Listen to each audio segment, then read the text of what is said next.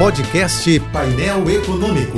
Entrevistas, informações relevantes e curiosidades de economia e política com Alex Campos.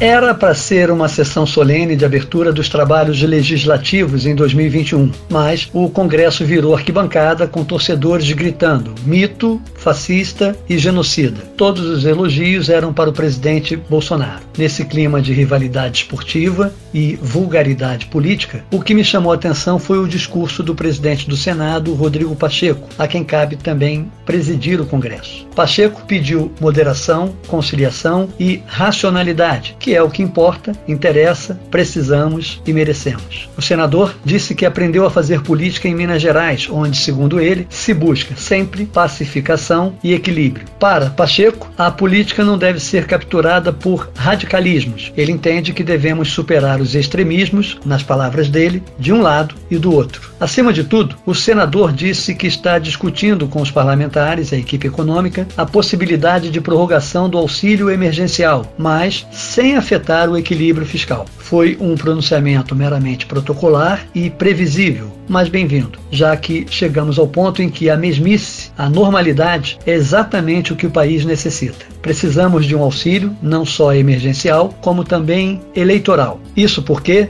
ninguém aguenta mais tamanha miséria, tanto a da extrema direita quanto a da extrema esquerda. Afinal, como eu sempre digo, é nos extremos que se encontra o abismo. E quanto mais você olha para o abismo, uma hora o abismo olha para você.